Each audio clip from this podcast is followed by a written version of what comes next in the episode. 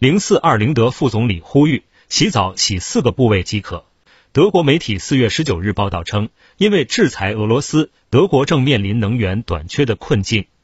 为了减少能源消耗，德国联邦副总理兼经济部长罗伯特·哈贝克在接受采访时呼吁民众少洗澡。